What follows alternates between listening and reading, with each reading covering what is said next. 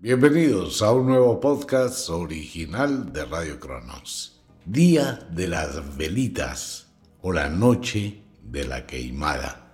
Bueno, próximos a iniciar las fiestas decembrinas ya de lleno, iluminación en muchos lugares.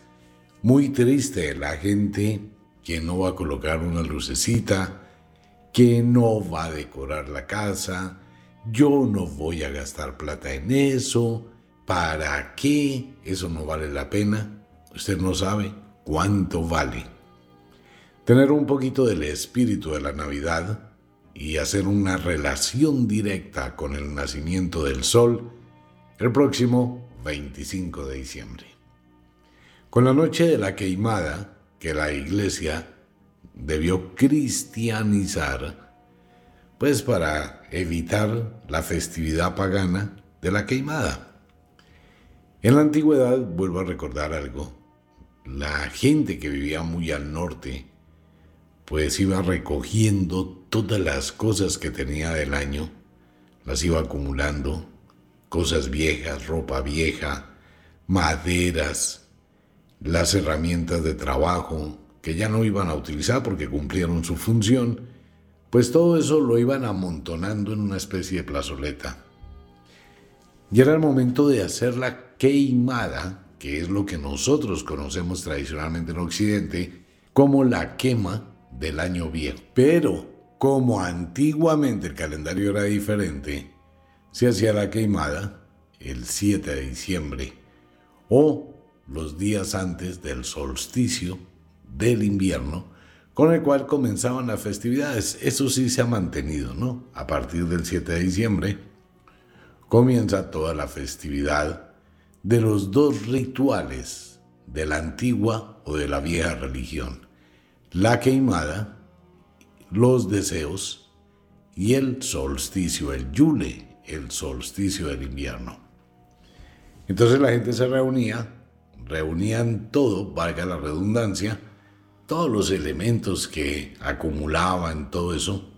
En esa época no se guardaba la basura, sino se quemaba en esa noche. Entonces era una hoguera con el cual daban inicio a las festividades invernales. Tanto es así que en Roma, pues era el comienzo de las Saturnales. Me voy a meter en un lío pequeñito. Mire, todos los oyentes, de pronto los invito no a que crean en lo que digo, porque uno no debe creer en absolutamente nada, pero sí debe tomarse un tiempo para conocer, para investigar, para descubrir, para analizar. La religión nace de todo lo que fueron una serie de leyendas. Y la cultura romana, pues por un lado se copió de los griegos y por otro lado se copió del norte de Europa en todo lo que eran las festividades. Entonces ellos empezaron, después que se copiaron de los dioses griegos, entonces colocaron al dios Saturno y la adoración de Saturno, que eran los Saturnales. Eso es copia de la cultura griega. Y de la cultura del norte de Europa, que es la cultura de la magia, igual que en Egipto, se copiaron de la celebración del Sol Invictus o el nacimiento del sol. Y empezaba una orgía completa desde el 7 de diciembre por allá hasta el 27, 28. Y eran unas festividades enormes en todo Roma. Y en gran parte de Europa se celebraban los Saturnales.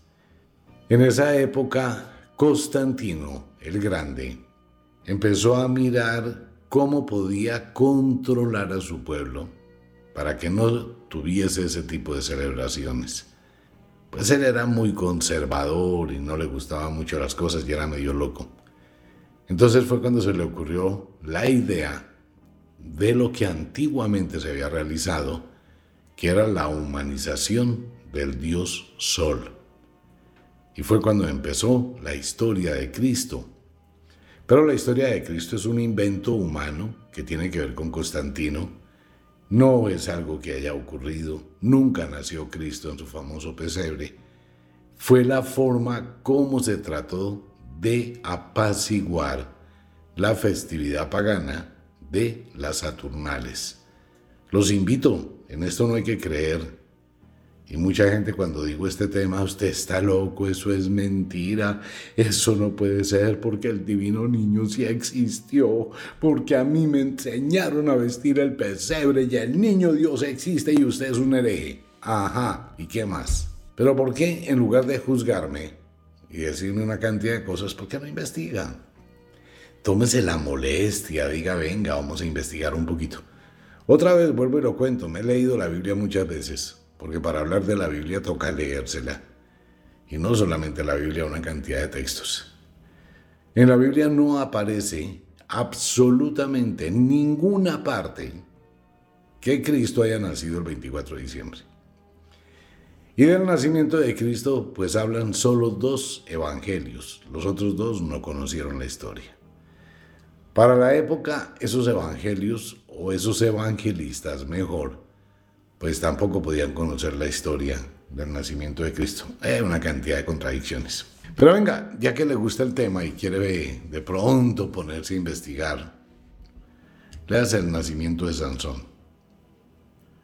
Cuando van a nacer Sansón, un ángel se le aparece a una mujer y le dice, tú eres virgen y vas a tener un hijo. Exactamente lo mismo que la anunciación de la Virgen María, exactamente igual. Pero, pero, pero, eso fue en el Antiguo Testamento haciendo alusión al nacimiento de Sansón. Y fue una copia lina lo del nacimiento de María, o lo del nacimiento de Jesús con la anunciación de la Virgen María. No me crea nada, eso está en la Biblia, léala y se va a llevar una sorpresa, pero una sorpresa, tamaño sorpresa. Entonces todo eso fue una copia. Ahora, el Sol Invictus es el renacimiento de la luz, es el renacimiento del Sol en el Yule. Por eso se celebra el 25 de diciembre el solsticio del invierno. Y es un día muy especial, celebrado también por los mayas, por los chipchas, por los indígenas. En el caso de Colombia, eso era en Sogamoso, el templo del sol en Sugamuxi, que fue precisamente acabado también por la iglesia. Igual en Villa de Leyva, el infiernito donde está el Valle de Falos, allá también existía uno de los monolitos más importantes, igual que en el Stonehenge, que se alumbraba exactamente el 25 de diciembre. Pero también lo cambiaron, lo quitaron. Por esas cosas de acabar con ello, ¿no? O sea, una tristeza que la ignorancia haya anulado ese gran conocimiento que tenían los antiguos a nivel astronómico. De ahí nace toda esa historia, pero en el mundo de la vieja religión se celebraba la queimada más como una serie de rituales de gratitud a la naturaleza, pidiendo los deseos que se deberían realizar antes del solsticio para que el nacimiento del nuevo sol trajera la fortuna, la abundancia y el bienestar. Y la iglesia pues se encargó de minimizar ese tipo de rituales y colocar o imponer el concepto de Jesús. Pero Jesús nunca existió. Esa es una leyenda que le contaron a usted y lo adoctrinaron y lo prepararon desde niño contándole esa historia basada en la Biblia. Y la gente pues nació con eso vivió con eso, siguió la tradición con eso y lo dio como hecho y como una verdad. Recordemos que hoy investigadores muy serios en algunos países del mundo, como es el caso de Estados Unidos y en algunos estados de Estados Unidos, pues mucha gente que se tomó el trabajo de lo que yo hice, ponerse a leer toda la Biblia y empezar a sacar los apartes que son terribles, si usted no la ha leído, léala. No hay unos apartes violentísimos, salvajes, de homicidios, de matanzas, de violaciones. Por ejemplo, la violación de Tamar, la hija del rey David, por su hermano. Eso es una cosa súper vulgar en la Biblia, pero una, una situación muy subida de tono. Sí, allá está Absalón, Tamar y el rey David y hay un homicidio gravísimo. No, eso es una historia terrible. Entonces mucha gente se puso a estudiar la Biblia, pero no ese estudio bíblico que le venden a usted por ahí, que es un poco de carretazos, de solamente versos o algunos apartes de la Biblia donde se tergiversa para convencerlo usted de algo.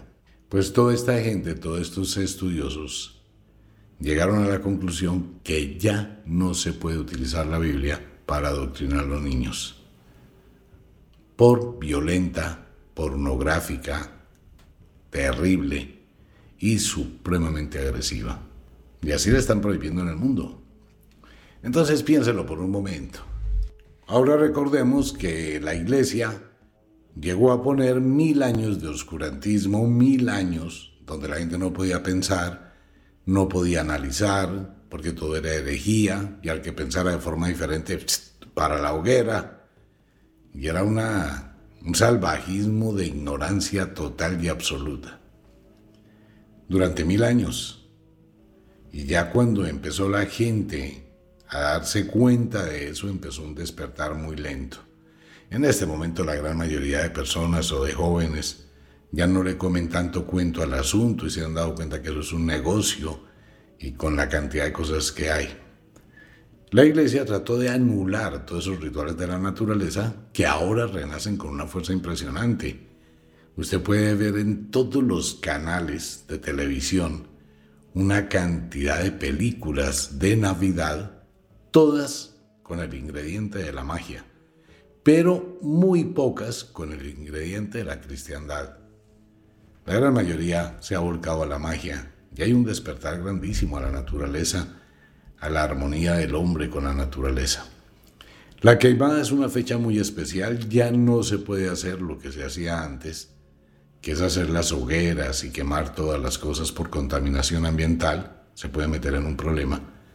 No, pero sí se puede sacar lo que no sirva, lo viejo. Hay gente que tiene un cuarto de San Alejo, que tiene bodegas, que tiene un sótano repleto de basura. Nunca usa nada de lo que hay ahí. Tampoco deja que otros lo usen. ¿Para qué lo guarda? Pues es mejor sacarlo. Y hay que sacarlo, y hay que liberar, y hay que dejar el espacio para que llegue lo renovador, para que llegue lo nuevo. Entonces eso es la fecha de la quemada preámbulo de los nueve días hasta el 16, que es cuando comienzan los deseos, y del 16, que es la novena de la magia, hasta el 25 de diciembre. Prácticamente son dos novenas que se realizaban en la antigüedad para obtener los deseos, la libertad, la liberación y el beneficio del sol invictus, así se llama en la cultura romana. El sol invictus, el sol que nace el 25 de diciembre y es el rey, el dueño de la luz, del poder y de la verdad. Todo eso fue pues colocado como adornos a la historia de Jesús. Pero nuevamente Jesús nunca existió.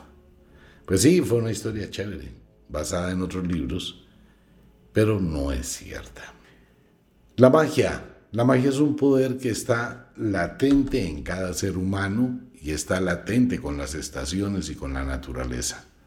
Estamos viviendo un invierno, es un invierno intenso, largo en el hemisferio norte, y es un verano más o menos concentrado en el hemisferio sur el mundo está casi que congelado, la mitad del mundo está congelada y el verano es muy pequeño en el hemisferio sur, hay más frío.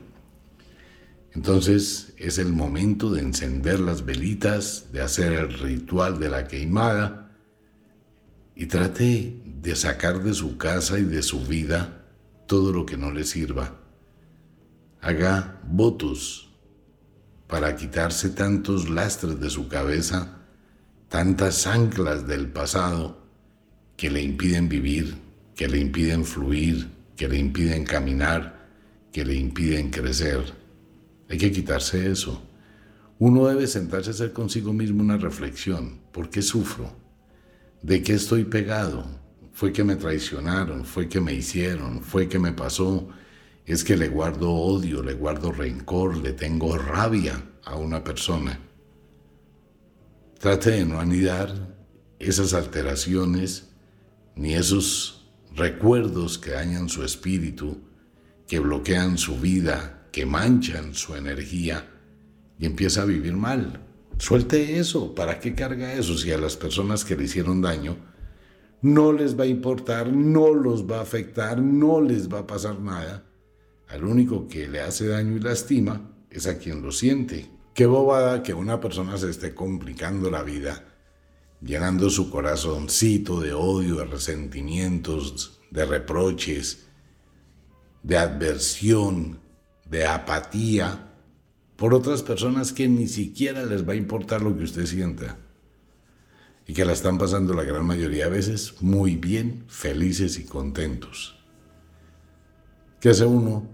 Dañándose, intoxicándose, lastimando su vida por alguien que la está pasando bien y está siendo feliz. ¿Para qué? Si uno no suelta eso, pues no va a llegar nada bueno, ni va a llegar felicidad, ni bienestar, ni progreso, ni abundancia, absolutamente nada, y mucho menos la suerte.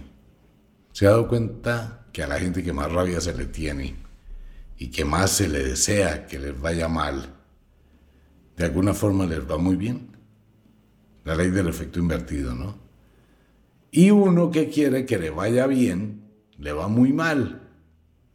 Precisamente porque en su corazón hay toda esa serie de manchas, de mugre, de suciedad, de sentimientos que no valen la pena. Y eso hay que liberarlos el próximo 7 de diciembre mientras quema las velitas Piense, no vale la pena. Haga un cambio, suelte eso de su mente. Evite, piense en usted, no en los demás. Siempre piense en usted. De aquí en adelante me voy a agregar la vida, sea lo que sea, voy a construir, me voy a preocupar por mí, lo demás no me importa. Y si son cosas del pasado, menos me importan. Y así se comienza el ritual de la queimada. Hay que mirar la cera, ¿no? Ah, venga, le cuento hablando de cera. Ceromancia se llama el arte de interpretar la cera y piromancia o velomancia, el arte de leer las velas. Fuera del curso de cartomancia en los podcasts exclusivos de Radio Cronos, viene el curso completo de piromancia, el arte de leer el fuego el arte de leer las velas, el arte de leer la cera. Cómo se hace, cómo se interpreta, cómo se lee, cómo se miran los símbolos. Es muy interesante. ¿Cómo se sabe por la flama de una vela qué tipo de energías hay en un determinado lugar? ¿Cómo se puede llegar a saber con el fuego qué tanto es la suerte, el poder que tiene una persona y que tanto lo ha perdido. Por eso es el uso de las velas desde la antigüedad, que se utilizaban en todos los rituales, cuando nacía el niño, cuando se hacía el conjuro del niño, que después la iglesia lo cambió por el bautismo, porque antiguamente era un conjuro, era un rezo para los niños, que era la famosa madrina. Es que todo eso está entrelazado.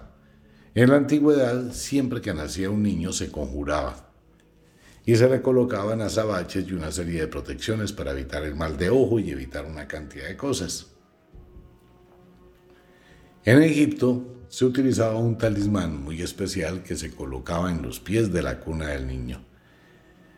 Todo eso se fue perdiendo y la iglesia pues empezó a aprovechar a bautizar los niños Aquí vuelve otra vez y les cuento la historia. En la historia cristiana, Juan el Bautista va y bautiza a Cristo cuando está grande, no cuando estaba pequeñito, ¿no? Pues acuérdese la historia que le contaron y que lo llevó al río Jordán y lo bautizó en el nombre del Padre, del Hijo y no sé qué, y si sé cuándo, y le contó la linda historia. Y apareció la paloma de la paz. Ajá. ¿Cuántos años tenía Cristo? Muchos. Ni siquiera la Biblia lo dice tampoco. Entonces, ¿qué pasó? Que el bautismo que se hace en el río Jordán, que esto es muy cierto, porque es una tradición de los madeanos, es una tribu que todavía existe y vive a las orillas del río Jordán, que se llaman también los Nasir o los puros. Investiguen, no me crea nada. Todavía lo hacen. Ellos se bañan en el río para hacer una limpieza de sus energías. Y es un ritual grandísimo que todavía se realiza y se hace el bautismo. Ellos se llaman los sabinos baptistas. Tienen que ver con eso, ¿no? Entonces, ¿qué pasa? Que a Jesús o a Cristo supuestamente ya lo bautizaron cuando era grandecito, ¿no? O cuando era niño. Pero en la vieja religión y en muchos países, en Grecia, en Egipto y en otros lugares, a los niños se les protegía desde el nacimiento con una serie de rituales. Bañarlos, por ejemplo, en leche de cabra, para que nunca se enfermaran, colocarles azabaches para tener poder que el mal de ojo no los afectara, llegaba la madrina que les hacía una serie de rituales para cumplir los deseos y se le hacía la unción a los niños. Pues todavía existen muchos de esos rituales que de pronto su mamá y su abuela recuerda. Por ejemplo, el padrino de las uñas. Ah, es que eso tiene un truco grandísimo. ¿Quién tiene que cortarle por primera vez las uñas a los niños? Porque el niño nace con las uñitas largas. ¿Quién es la persona que tiene que cortarle las uñas para que le vaya bien suerte, plata, eh, dinero, felicidad, éxito? ¿Quién? Una persona acaudalada. Eso es un agüero que todavía no ha pasado. Eso no es que van a llamar al más vaciado para que venga a cortarle las uñas a los niños. No, tiene que ser alguien que progrese, alguien que le transfiera la suerte de la abundancia. Y eso sí que es cierto. Los niños a los que les corta las uñas una persona que lleva una vida de progreso, esa criatura queda bañada con esa energía.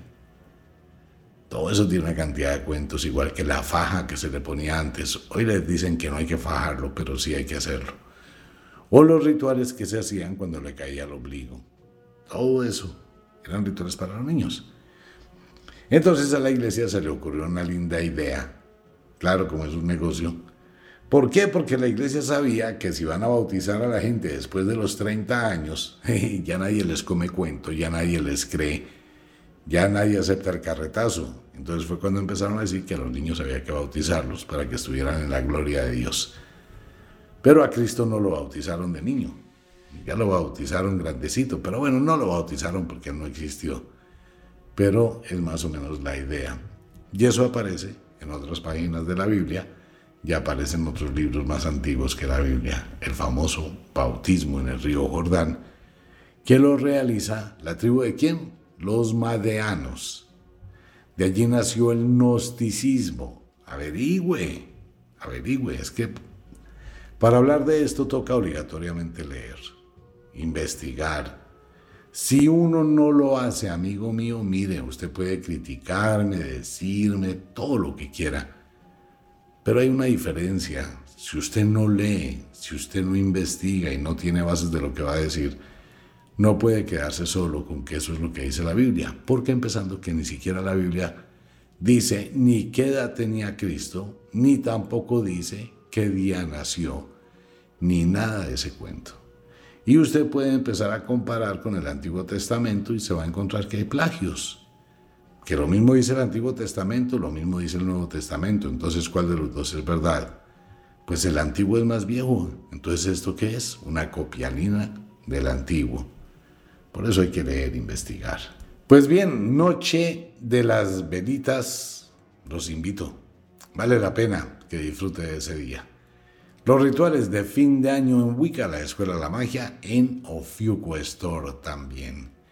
Y como de costumbre, el inexorable reloj del tiempo que siempre marcha hacia atrás nos dice que nos vamos. No sin antes decirle que de verdad los queremos cantidades alarmantes, los amamos muchísimo, de verdad que sí. Les enviamos un abrazo francés, un beso azul, a dormir a descansar, a entrar al mundo de los sueños. Nos vemos.